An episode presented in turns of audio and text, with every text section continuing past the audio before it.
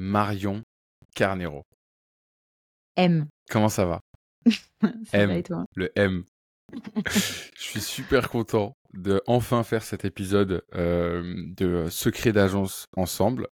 Euh, tu es la CEO de My Name is Bond, qui est euh, l'archétype et une masterclass de Productize Agency, un sujet dont on parle beaucoup dans ce podcast. Euh, évidemment, nous ne sommes pas des inconnus. Euh, on a monté My Name is Bond ensemble.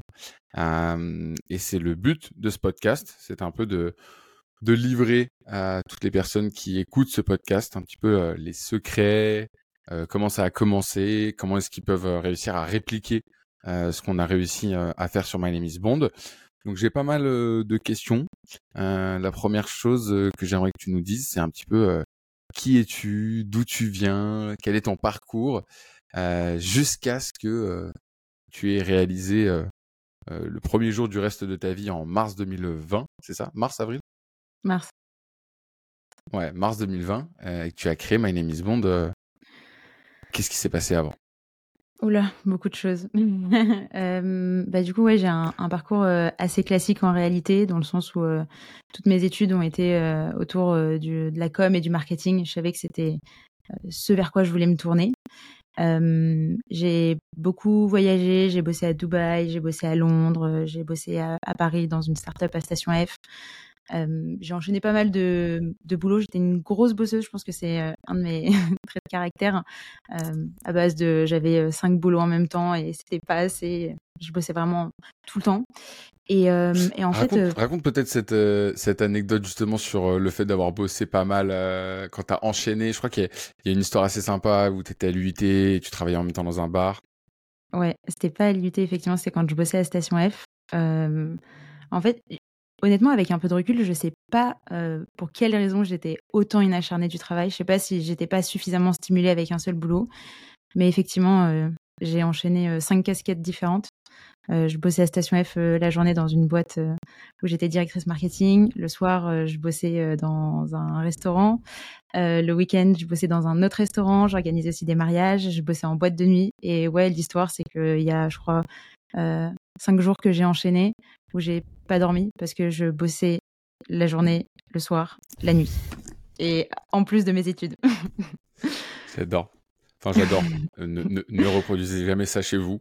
Euh, mais trop bien. On en, reparlera euh, ensuite sur la partie charge de travail et acharné du travail que t'es, qui est un sacré trait de caractère et qui a fait, qui a participé au succès de Bond. Je te laisse continuer du coup là. T'es chez euh, Station F, t'es freelance, tu gagnes combien par mois? Non, je suis pas freelance, je suis en CDD. Ah. Euh, ouais, Attends, je suis en CDD. CDD. Je suis en CDD parce que je sais que j'ai pas envie d'être engagée sur un CDI, ça m'intéresse pas. Je suis là juste pour prendre de l'expérience. Je gagne combien? Je gagne 1005. Euh, donc euh, de la merde pour, la, pour, pour ce que je faisais. Euh, J'étais directrice marketing, donc vraiment pour le coup, je faisais absolument tout. J'ai fait le site internet, je me suis formée vraiment sur tout. Donc ça, c'était plutôt chouette. Et, euh, et en fait, ouais, c'est pas que je voyais pas les perspectives d'évolution, mais déjà la boîte me plaisait pas en elle-même. C'était pas un secteur qui me plaisait. Enfin, le- du garde-meuble, donc vraiment pas sexy. Euh, certes, j'ai appris beaucoup de choses, mais j'ai vite euh, compris que j'allais pas aller très très loin et que surtout, bah voilà, j'en avais marre. J'avais envie de bien gagner ma vie. je me rendais compte que j'avais envie de voyager. J'avais pas envie de rester forcément à Paris. Et, euh, et du coup, euh, en parallèle de ça, bah, je te dis, je bossais quand même en restauration, mais pareil, ce truc de, voilà, tu peux pas scaler la chose, tu, tu vends ton temps. Alors ouais, c'est marrant, euh, mes collègues étaient devenus mes potes, enfin j'adorais, j'avais pas du tout l'impression d'aller au travail. Vraiment, j'ai adoré cette expérience. Et tu vois, je dis toujours que mon rêve, au fond, c'est d'ouvrir mon petit café. donc je pense que je garderai un petit pied dans la restauration. Il n'empêche qu'à ce moment-là, j'avais plus envie de ça. Et, et qu'est-ce qui s'est passé? Bah, J'ai tout simplement appelé euh, quelqu'un de mon entourage qui était très bien placé dans l'univers des startups, à savoir Maxime Blondel. Et, je l'ai appelé, je lui ai dit écoute, c'est bon, je me fais chier, j'ai envie de lancer un truc, est-ce qu'on peut en discuter? Et donc, on allait dîner ensemble, on en a parlé, et, on a brainstormé sur les différentes idées qu'on pouvait, qu'on pouvait lancer.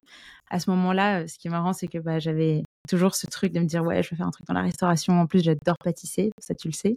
Mmh. J'adore faire des gâteaux pour, pour mes proches. Et je me suis dit, ah bah, peut-être qu'il y a un truc à creuser. Pas des gâteaux. Marion fait des excellents brookies, à savoir un mix entre un brownie et un cookie. c'est la recette la moins weight watcher du monde. Tu la manges, je pense que tu, tu prends 4000 calories d'un coup. Par contre, c'est super, super bon. Bon, après, tu es obligé de faire un marathon pour éliminer. ça, ça va, on sait faire. Euh, donc ouais, à ce moment-là, avec Maxime, on se dit, ah, bah, il y a peut-être un truc euh, à creuser, tu vois, genre vendre une espèce d'expérience, tu sais, comme les expériences que tu as sur, euh, sur Airbnb, mais de manière culinaire. Et, et voilà, tu, tu, passes une après-midi avec les gens, tu leur apprends à pâtisser, tu les emmènes dans des endroits de ouf, dans des cuisines dans Paris, etc. Et, et après, il y a eu le Covid. Euh, il y a eu le Covid qui est arrivé, donc euh, là on s'est dit ah, en fait euh, ça va être un peu compliqué de le faire à distance. Pour moi je me suis rendu compte que j'étais pas sûre que c'était réellement ce que je voulais faire parce que encore une fois à ce moment-là j'avais besoin et envie de liberté, de légèreté, de pas être tu vois aller au boulot, aller dans un endroit tout le temps au même endroit ça me ça me ça me stimulait plus, c'était vraiment pas ce dont j'avais envie. Et, et en fait naturellement on a réfléchi avec Maxime, on s'est dit mais attends euh, moi, ça fait des années que je bosse euh, dans, le marketing et la communication. Un sujet qui revient constamment, c'est euh, développer les réseaux sociaux. Et j'adore ça. Et moi, mon hack à l'époque, j'étais très fière de moi. je ne fume pas, donc en fait, je prenais des pauses clopes pour faire des interactions sur les réseaux sociaux. J'appelais ça ma pause club parce que je ne fume pas encore une fois. Et du coup, je me mettais sur mon tel et je faisais des interactions sur les réseaux sociaux avec les comptes des boîtes pour qui je bossais pour développer la communauté, pour aller chercher des clients, etc., pour prouver à mes, à mes clients ou en tout cas euh, prouver à la personne euh, avec qui je travaillais bah, que sur tes, sur tes réseaux sociaux, tu peux carrément euh, trouver tes clients. Et là, on s'est dit, OK, il y a un truc.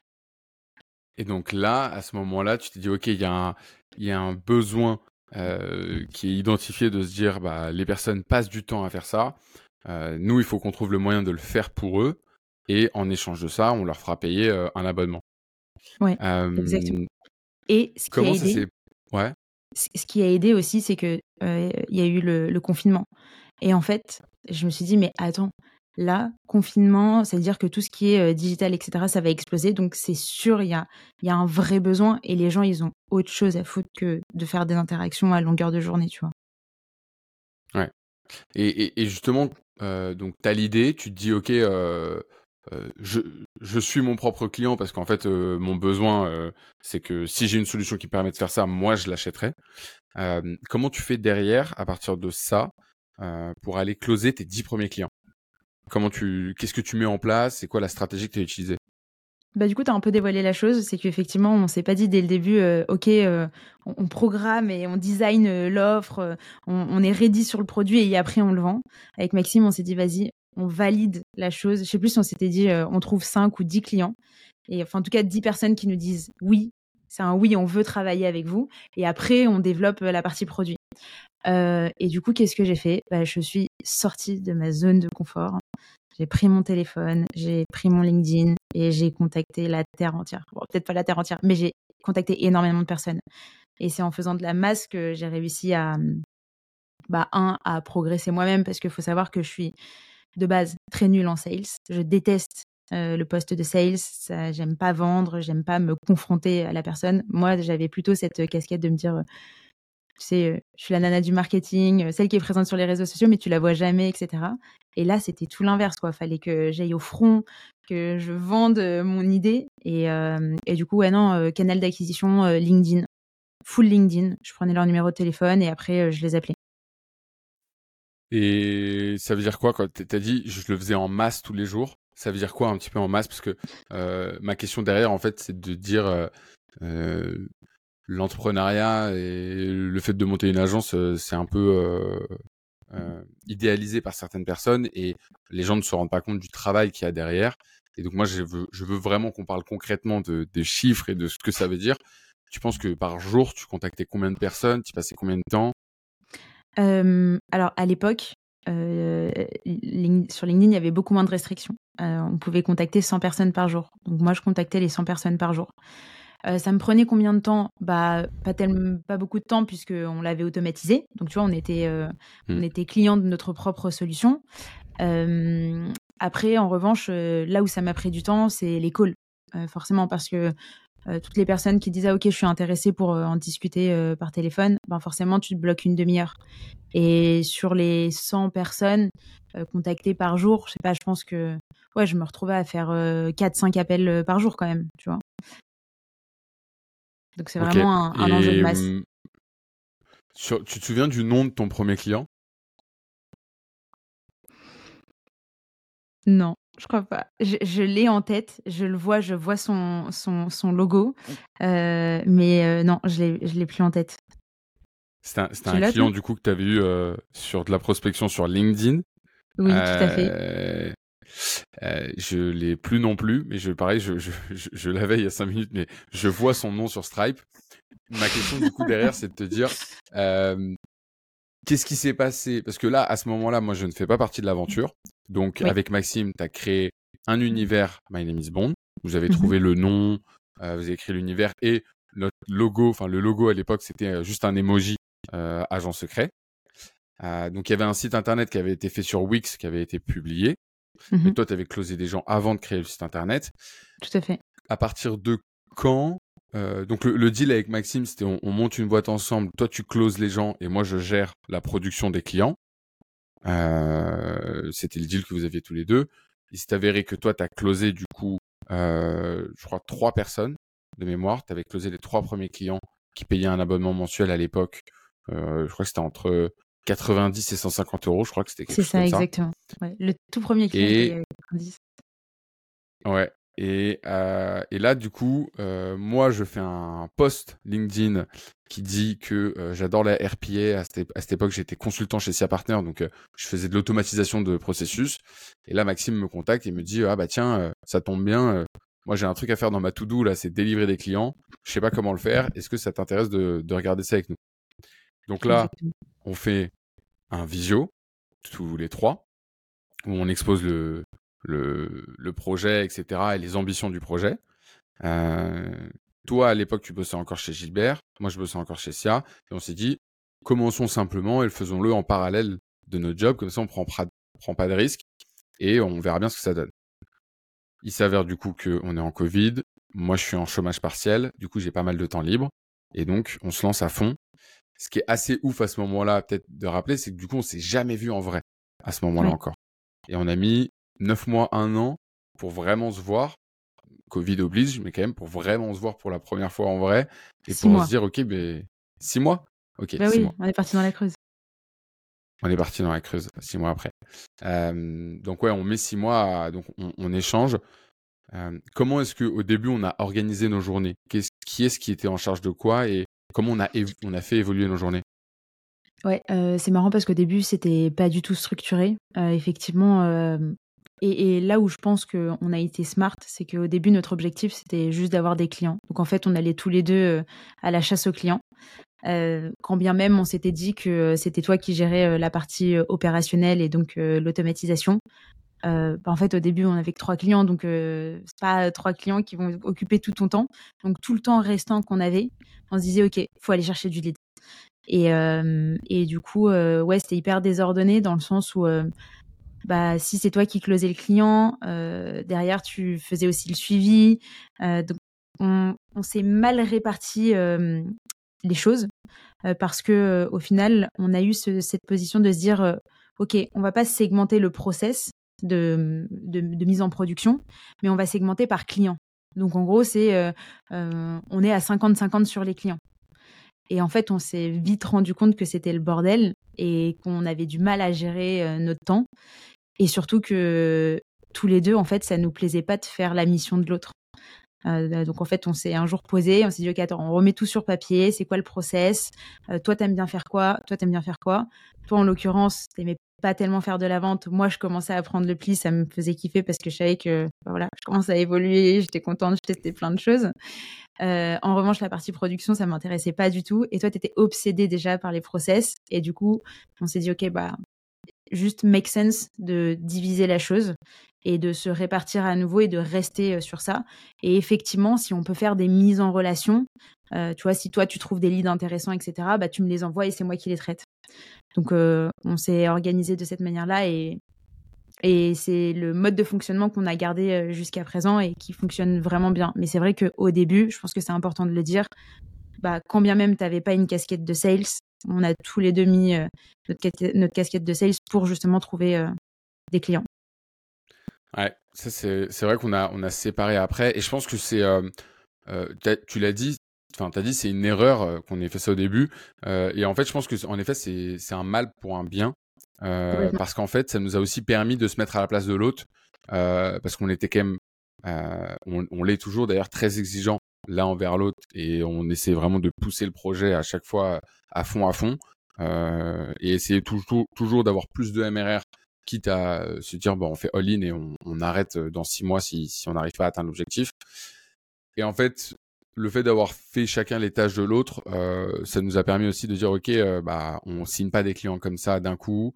Euh, en prod, il peut y avoir des problèmes, il faut savoir les gérer. Ça prend du temps de gérer les, les, clients, ça prend du temps de les avoir en call, ça prend du temps de faire les reporting, etc., etc. Et donc c'est vrai qu'on se mettait aussi à la place de l'autre. Et ça, ça, ça, nous a aidé dans notre communication euh, à pas euh, surstresser l'autre, on va dire. Et pas que, euh, je trouve que c'est méga important parce que bah, pour le coup, on a tous les deux une vision globale du business. Tu vois. Demain, je suis plus là pour X ou Y raison. Tu es en mesure de tout reprendre et inversement. Et ça, je trouve que c'est rare de d'avoir euh, et ça peu importe du coup ta position entre guillemets bon après on est tous les deux euh, cofondateurs tu vois mais ouais c'est hyper important de savoir comment tout fonctionne et même derrière pour les décisions stratégiques de dire ok bah en fait, j'ai aussi une vision de comment ça marche de ton côté. Donc, est-ce que c'est vraiment smart? Tu vois, je trouve que ça va aussi plus vite, du coup, quand on doit prendre des décisions. Ouais, je suis assez d'accord avec toi. Euh, parlons un petit peu, du coup, de, ta partie particulièrement et, des sales. Euh, comment ça se passe euh, pour convertir un lead en client? Donc, je rappelle pour ceux qui ne le savent pas, mais un lead, c'est une personne qui est intéressée pour son business. Il y a deux types de leads. Il y a les leads froids et les leads chauds. Les leads froids, c'est des personnes euh, qui sont euh, juste un petit peu intéressées par rapport à un lead magnet. Et les leads chauds, c'est des personnes qui vont mettre leurs coordonnées sur votre site internet. Donc toi, chez Bond, comment est-ce que tu gères toute cette partie-là et euh, où est-ce qu'on en est aujourd'hui dans les process? Au début, c'était un peu n'importe quoi. je te dis, objectif au début, c'était de taper dans la masse. Euh, parce qu'on n'avait aucune idée de qui était notre persona, notre client cible, etc. Et qu'on euh, avait un positionnement qui était clair sans vraiment trop l'être. Euh, donc au début, ouais, moi j'ai contacté un maximum de personnes. L'objectif c'était de faire un maximum de calls pour comprendre en fait la problématique que rencontraient les gens et pour derrière adapter le discours. J'aime bien le raconter, mais ça m'est arrivé plusieurs fois de, clôturer l'appel et de me dire oh, qu'est-ce que tu as Tellement je savais même plus ce que je disais, tu vois, je me perdais moi-même. Euh, mais bon, c'est une très très bonne expérience parce que effectivement, ça m'a permis euh, d'affiner le discours. Et tu vois, moi qui de base euh, n'ai aucune compétence en sales, je trouve qu'on a quand même un process maintenant qui est qui est bien rodé. Du coup, pour répondre à ta question. comment on faisait? Bah Déjà, moi, je contactais énormément sur LinkedIn. À l'époque, je faisais pas du tout de création de contenu et beaucoup d'emails. Euh, tu vois, nos premiers, euh, euh, la première cinquantaine de clients vient essentiellement des campagnes email qu'on shootait. Et du coup, un peu du bouche à oreille, forcément, tu regardes dans ton réseau actuel s'il y a des gens qui seraient intéressés, etc. Euh, et du coup, euh, au fur et à mesure, euh, comment on s'est organisé bah, On a créé un site internet pour avoir une landing page qui expliquait bah, à proprement parler ce qu'on proposait. Et l'idée, c'était que les gens laissent leurs coordonnées pour avoir un échange téléphonique avec moi, pour bah, bien comprendre leurs besoins et du coup, derrière, pour les orienter vers la stratégie qui était adéquate. Voilà comment on s'est organisé au début. Je réfléchis s'il y a eu un gros changement. Mais en fait, au fur et à mesure, ouais, il y a une année où bon, forcément, dès le début, on avait lancé un peu la stratégie de SEO, mais bon, ça, comme on savait que c'était sur du long terme, on l'avait un peu de côté. Et l'année où on est parti en Thaïlande, donc c'était il y a deux ans, si je dis pas de bêtises, mmh je me suis dit, OK, bon, euh, tu es la première à dire à tes clients qu'il faut créer du contenu, pourquoi tu le fais pas Et du coup, j'ai dit, allez, on se met un défi. Euh, maintenant, euh, on va publier quotidiennement sur LinkedIn. Et, et à partir de là, on a embarqué un peu tout le monde avec nous dans l'aventure, parce que c'est toujours plus cool de se lancer ce genre de défi à plusieurs. Et, c'était dur au début parce que encore une fois, tu sors de ta zone de confort, tu fais quelque chose d'inconfortable, mais à force de répétition, etc., bah, tu deviens meilleur, tu prends plus de plaisir et surtout tu vois le retour sur investissement. nous aujourd'hui, les réseaux sociaux c'est 40% de notre acquisition, donc tu vois c'est pas négligeable. J'ai parlé de LinkedIn, mais on est également présent sur Instagram. Ça prend du temps, c'est différent, c'est pas comme si tu allais chasser du lead euh, en direct. Euh, mais c'est une forme qui, je pense, aujourd'hui est vraiment nécessaire euh, pour bah, que les gens aient confiance en toi, qu'ils comprennent que t'es pas, enfin, pas un charlatan, que tu vois, t'apportes vraiment de la valeur aux gens, etc. Et, voilà, je dirais, je pense que j'ai bien résumé. Je sais pas si j'ai oublié quelque chose notre. Euh, non, non, je suis, je suis assez d'accord avec euh, tout ce que tu as dit. Euh, en effet, je pense qu'il y a eu aussi un moment donné assez important, celui où on a. On est passé, et, et, et, je m'en rappelle là maintenant en te le disant, je me dis, ah, c'est fou à quel point à l'époque on était des bébés.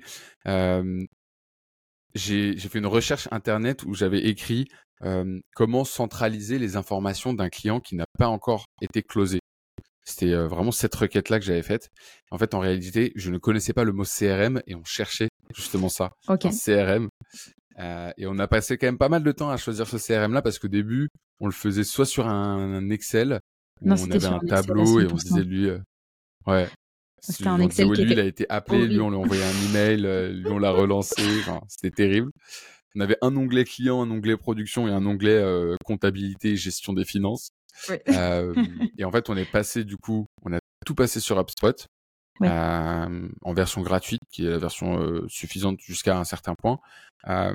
et donc là, on a centralisé et là, on a pu voir un petit peu, ok, notamment pour centraliser les informations qu'on avait entre nous, genre ah bah tiens, lui je le connais, d'un tel, lui je, lui je lui ai proposé 10%, etc. etc. Euh, donc ça, ça a été quand même assez game changer. Euh... À 100%. D'autant plus que c'est vrai c'est vrai qu'au début, donc, on avait euh, ce, Google Sheet qu'on partageait, qui était en fait qui est gérable quand tu as peu de clients, peu de leads, mais en fait quand tu commences à avoir beaucoup de données, c'est compliqué à faire les suivis parce que les gens, tu tu, dois pas les relancer au même moment en fonction de leurs problématiques, de leur sujet du moment, etc. Et, effectivement, le fait d'avoir pris HubSpot, ça a clairement changé la donne, d'autant plus que euh, alors au début effectivement on a pris la version gratuite et après on a switché sur la version payante où euh, du coup on a pu intégrer des séquences euh, etc pour justement productiser cette partie acquisition. Parce que chose importante à savoir c'est que pendant pendant deux ans et demi ouais pendant deux ans et demi j'ai géré l'acquisition toute seule. On est passé de zéro à, à si je dis pas de bêtises 60 000 euros de MRR et j'étais toute seule à gérer l'acquisition, donc euh, on était obligé de productiser la chose le plus possible. Et tu vois, je pense que c'est aussi euh, ce qui fait notre force au sein de, de Bond, c'est que tout ce qu'on va mettre en place, alors au début, on le fait de manière manuelle. Et ça, c'est toi qui m'as toujours appris, euh, qui m'a dit, comme maintenant je me disais, on, est, on est bon en automatisation, on peut automatiser ce process. Non, non, non, non, non. D'abord, tu fais le process à la mano un petit moment. Et à partir du moment où tu te rends compte que tu as bien compris, tu sais les blocages qu'il peut y avoir, les différents scénarios, etc., là, tu peux automatiser. Euh, et du coup, ouais, maintenant, on automatise euh, beaucoup de choses qui nous permettent de gagner du temps et de pouvoir gérer un, flux de clients important sans pour autant euh, délivrer un service euh, qui est pas à la hauteur euh, des espérances de tes clients. Trop bien. Hyper intéressant. Je rappelle peut-être à ce moment-là, c'était pour ceux qui nous écoutent et qui ne connaisseraient pas My Name is Bond. My Name is Bond, du coup, c'est une agence où nous, on fait de l'automatisation des réseaux sociaux. En particulier, il y a 95% Instagram. Donc, en fait, ce qu'on fait concrètement, c'est qu'on se connecte au compte de nos clients et on automatise les actions pour eux. Euh, là, ça fait trois ans du coup maintenant qu'on existe. On va bientôt fêter nos quatre ans euh, en mars 2024. Euh, D'ailleurs, ce serait pas mal qu'on organise peut-être une petite campagne ou des choses comme ça, des choses autour de ça. et on va atteindre, on est en voie pour atteindre les 70 000 euros de MRR. Et notre objectif, c'est d'atteindre le plus rapidement possible les 100 000 euros de, de MRR. J'aimerais qu'on parle un petit peu de recrutement euh, dans l'équipe interne euh, de My Name is Bond. Euh, alors j'ai récemment fait un graphique assez intéressant sur notre évolution du MRR en fonction du nombre de personnes qui travaillent dans l'entreprise, dans notre équipe interne. on, est pas, on a commencé à 3. Après, Blondie s'est un petit peu effacé du projet sur la partie opérationnelle. Il est resté en appui. Ensuite, on était 2. Ensuite, on était 4. Ensuite, on était re 3. Et ensuite, on était 2. malgré le fait que le MRR a été en, constante croissance. C'est quelque chose qu'on, qui est assez particulier au, au modèle de Productize Agency. Le fait de ne pas avoir besoin de augmenter notre masse salariale en même temps de manière proportionnelle euh, à l'augmentation du CA. Euh, c'est quoi un petit peu tes apprentissages sur le recrutement? Euh, Qu'est-ce que tu penses que tu fais de bien? Qu'est-ce que tu penses que tu fais pas de pas bien? C'est quoi un petit peu tes retours sur ça? Alors, le sujet du, recrutement est un gros sujet. je ne sais pas si je suis la meilleure, mais une chose est sûre, on a appris pas mal de choses. Euh, déjà, le premier poste euh, qu'on a recherché, c'était pour te remplacer toi, parce que bah, du coup, la partie production était euh, assez importante. Plus on avait de clients, plus tu avais une charge de travail qui était importante. Et de toute façon, toi, par la suite, tu avais aussi d'autres sujets, d'autres projets. Donc, on, a recruté. Waouh! En fait, je suis en train de me rendre compte que j'avais oublié certaines personnes. Mais oui, on avait recruté quelqu'un. Théo, euh, on a recruté Théo, qui euh, était quelqu'un qui t'avait contacté, euh, qui aimait bien ce que tu faisais, etc.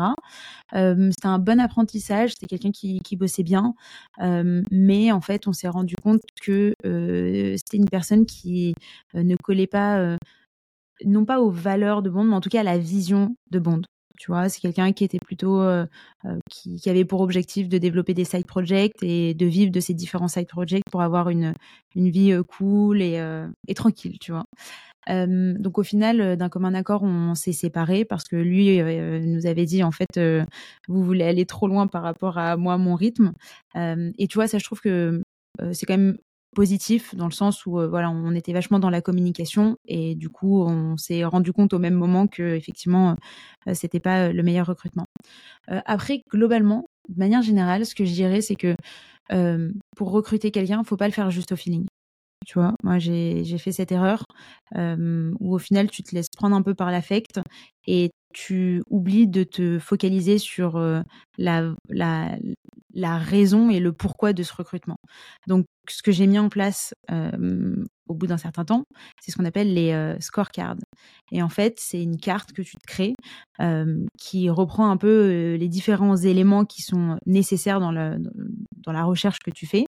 Je te donne un exemple. Par exemple, on cherche un sales. Bah, du coup, il faut que tu évalues sa motivation, il faut que tu évalues ce qu'elle a fait, ce que la personne a fait auparavant, comprendre un peu son mécanisme.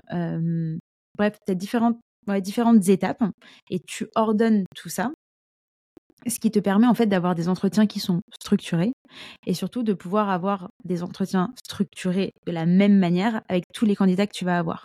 Ce qui sera pour toi beaucoup plus facile derrière pour savoir si oui ou non c'est un candidat qui colle à ce que tu recherches. Alors que si tu fais vraiment un peu à la one again, ce que je faisais moi au début beaucoup, bah en fait à la fin j'étais là en mode ok bah il est cool mais je sais pas en fait. Et tu peux pas avancer Ce que tu dis, du coup c'est de de supprimer un petit peu la, partie subjective et de te, de, de te mettre euh, des, des, barrières sur euh, OK, j'ai besoin de quelqu'un qui fait ça. Et en effet, je, pense que ça a été une erreur qu'on a faite euh, au début, c'est qu'on cherchait un petit peu des extensions de, de nous, ce qui en fait veut tout et rien dire. Et on a fait des erreurs de recrutement par rapport à ça.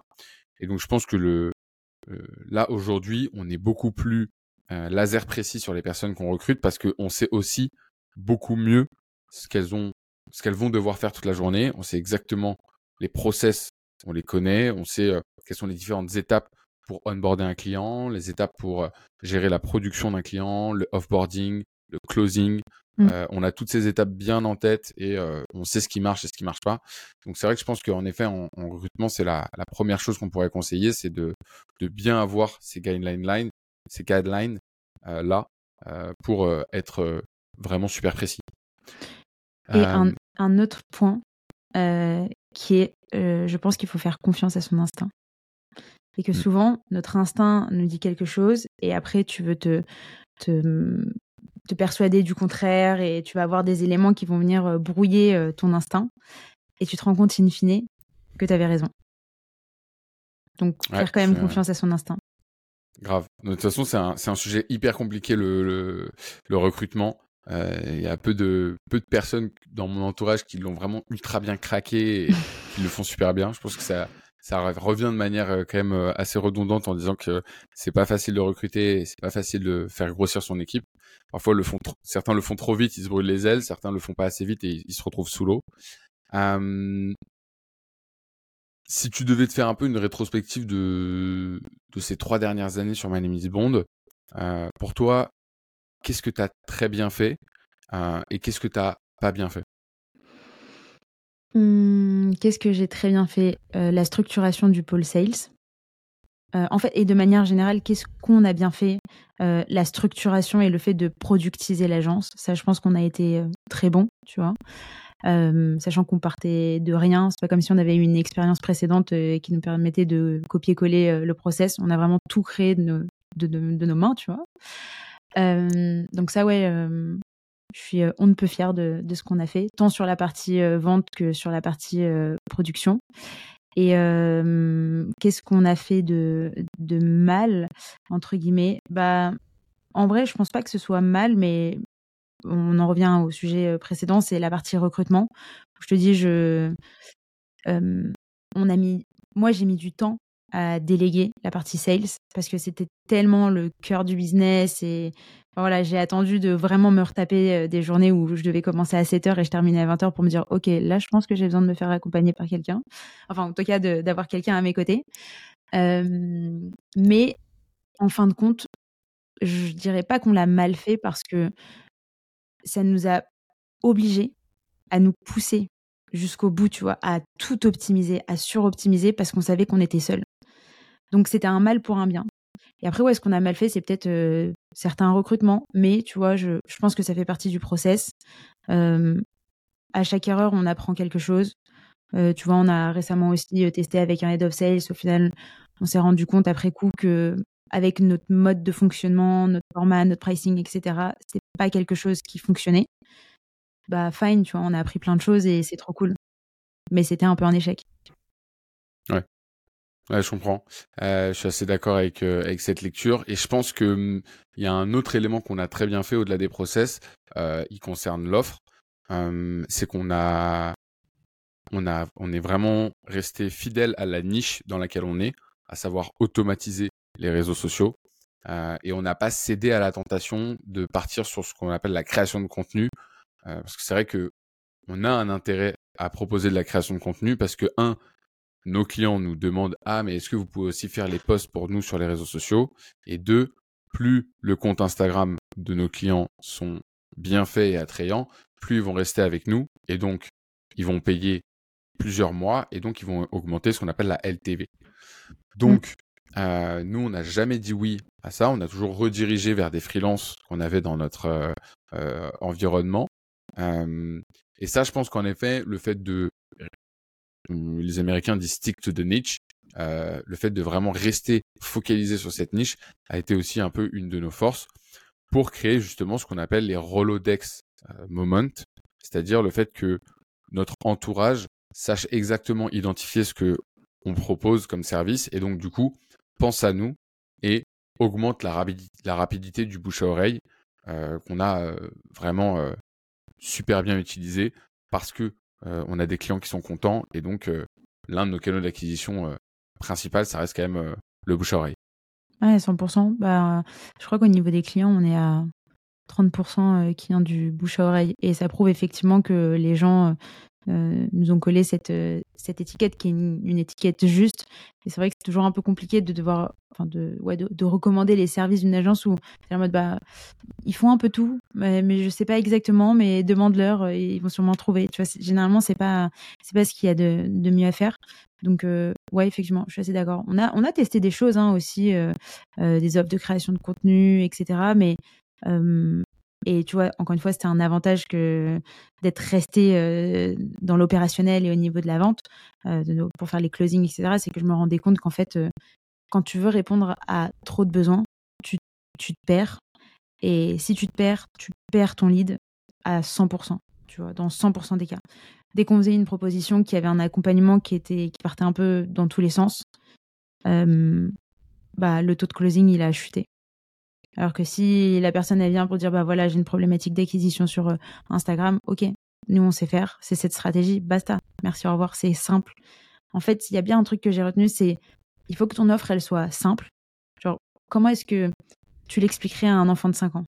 Bah, Comment t'expliquer à un enfant de 5 ans? Faut que tu l'expliques comme ça à tes leads. Parce que c'est comme ça qu'ils vont comprendre. Et plus rapidement ils vont comprendre, plus rapidement ils seront convaincus par euh, ton service et plus rapidement ils pourront euh, du coup souscrire. Hyper, hyper intéressant, hyper actionnable comme, comme conseil. c'est quoi la suite de My Name is Bond? Où est-ce que tu veux aller?